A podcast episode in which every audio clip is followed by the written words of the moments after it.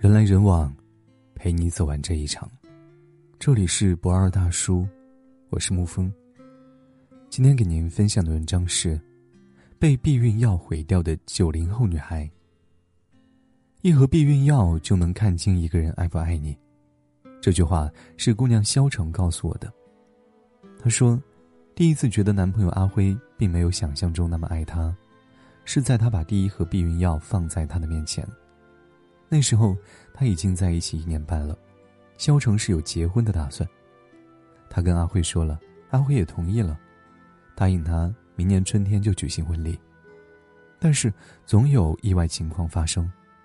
有一次，他们干柴烈火，没有做任何防护措施就共赴爱河了，直到第二天早上才想起来是排卵期，两个人这才慌了神，都很害怕意外怀孕。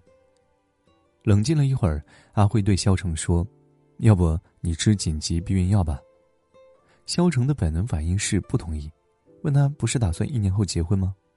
既然打算要结婚，有了意外就提前结婚，何必要吃药来伤害他的身体？”阿辉听了这句话之后，也暂时同意不吃药，但是这一天下来，他整个人都是闷闷不乐、忧心忡忡的。到了晚上，他还是把一盒避孕药递到他的面前。肖成哭了，他流着泪问他：“你是不是根本就没有打算跟我结婚啊？”男人沉默了几秒，然后说：“我还没有准备好要一个孩子。”肖成最终还是把药吃下去了，哭了一晚上，心里无限悲凉。那晚之后，他才明白，自己其实只是一个备胎。他不是没有准备好要孩子，他是还想有除他之外更多的选择权。当肖成跟我说出这个故事的时候，似乎已经释怀了。他说：“人都是自私的，但是再也没有办法跟他在一起了。”一盒避孕药，看清一个人爱不爱你，挺值的。肖成是个可以认清现实，然后重拾自我的姑娘，但是同样被男友要求吃避孕药的小雨就没有这么幸运了。当他开始和我讲述自己的故事的时候，已经经历了意外怀孕。人工流产，吃避孕药，再次意外怀孕。而更悲哀的是，当她第二次想要去流产的时候，医生告诉她是宫外孕，需要立刻进行手术。最终切掉了左侧输卵管，医嘱说怀孕几率降低一半。我问她多大年纪，她说今年二十二岁。而别人在这个年纪还应该是走在校园的学生，而她仿佛已是经历半生。小雨的前男友岳阳是她的大学同班同学，两个人在一起不到三个月，没有忍住，突破了禁忌。不幸的是，很快小雨就发现自己怀孕了。那个时候，两个人商量着去医院打掉，岳阳借的钱给了小雨做的手术。手术之后，无微不至的照顾她，小雨很是感动。后来，岳阳也很体贴，乖乖戴套。但几次之后，男孩就不耐烦了。他跟小雨说：“让他吃避孕药，这样就不会怀孕，两个人还可以继续亲密无间。”小雨很听话，那半年的时间里，她吃了近十盒的避孕药。刚开始副作用强烈，月经不调、呕吐，到最后她的身体可能都产生了反应。可是尽管如此，意外还是发生了。发现怀孕已经是两个月之后。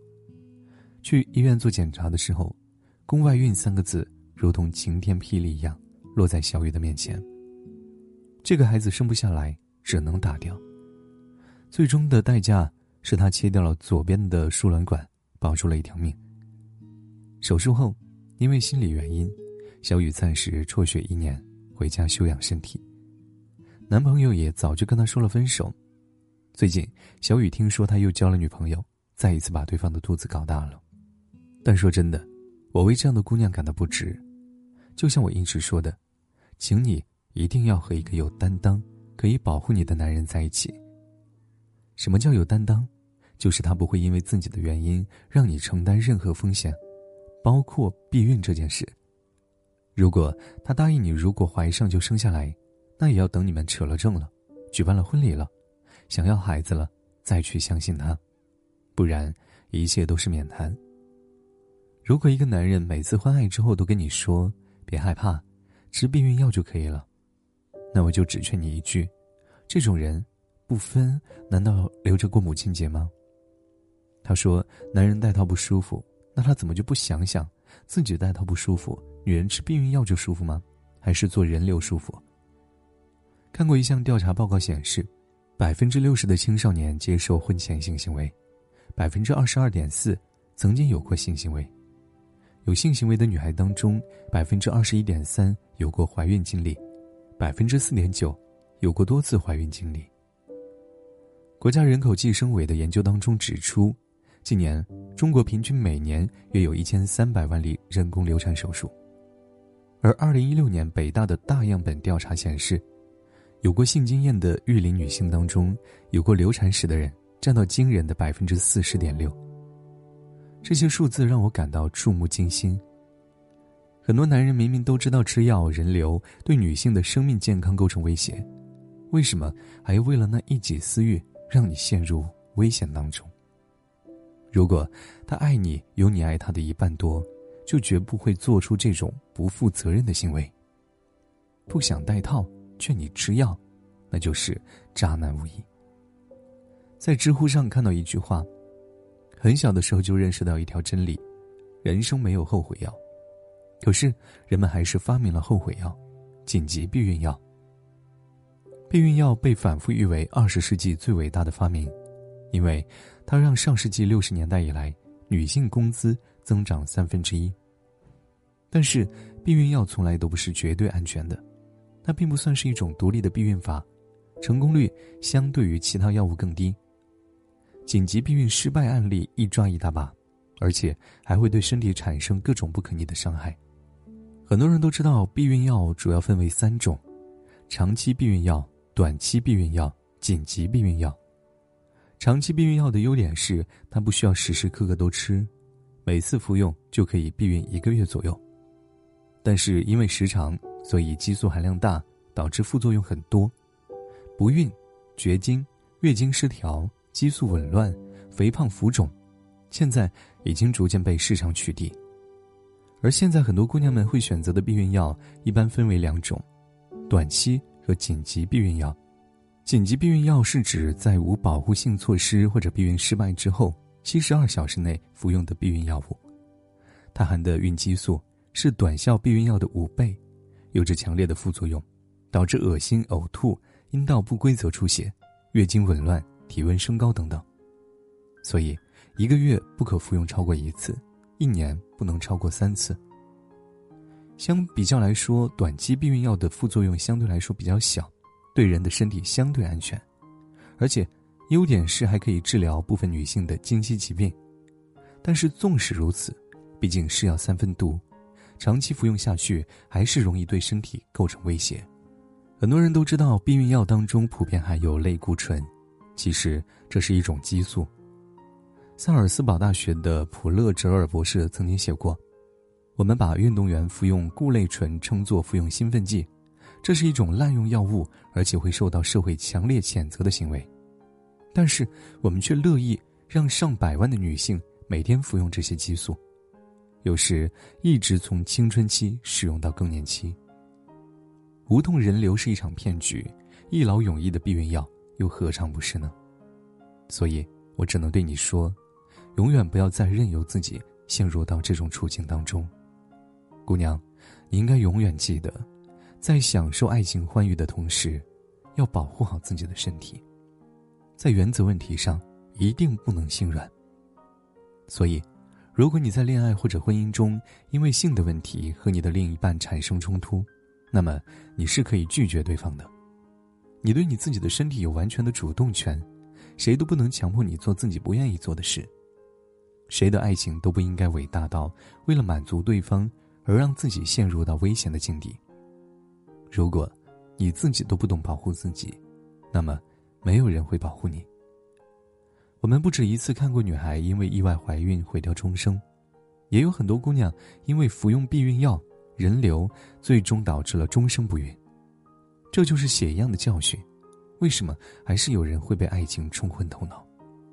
韩寒的《后会无期》当中说道：“喜欢是放肆，而爱就是克制。”爱你的人会甘愿为了你的身体去克制自己的欲望，而那些以爱之名去胁迫你、去伤害自己的人，他不是爱你，而是在害你。你值得让一个更好的人来爱，而不是因为一个不负责任的渣男，抱憾终生。所以，我希望你可以遇见一个为你抵抗风雨，如果没有，更愿你可以学会自己保护自己。身体是自己的，爱惜它才是对自己负责的最好方式。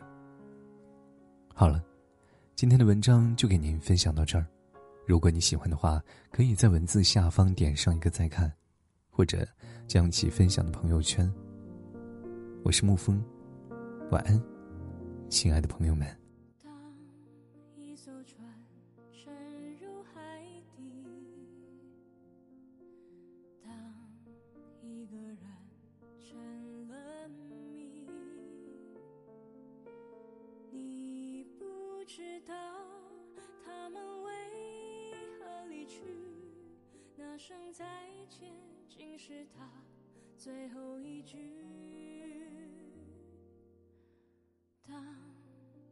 一辆车消失天际，当一个人成了谜，你不知道他们为何离去，就像你不知道这。竟是结局，在每个繁星抛弃银河的夜里，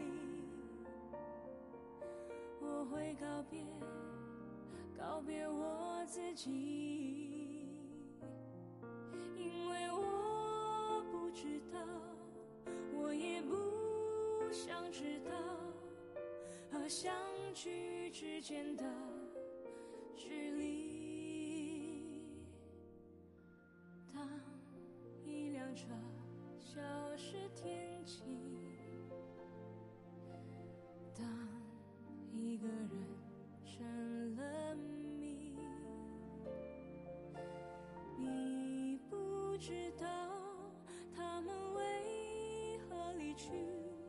就像你不知道这竟是结局，在每个银河坠入深谷的梦里，我。会醒来，也忘记梦境，因为你不知道，你也不会知道，失去的就已经失去。当一艘船沉入海底。当一个人成了谜，你不知道他们为何离去，那声再见竟是他最后一句。当一辆车消失天际，当一个人成了谜，你不知道他们为何离去。就像你不知道这竟是结局。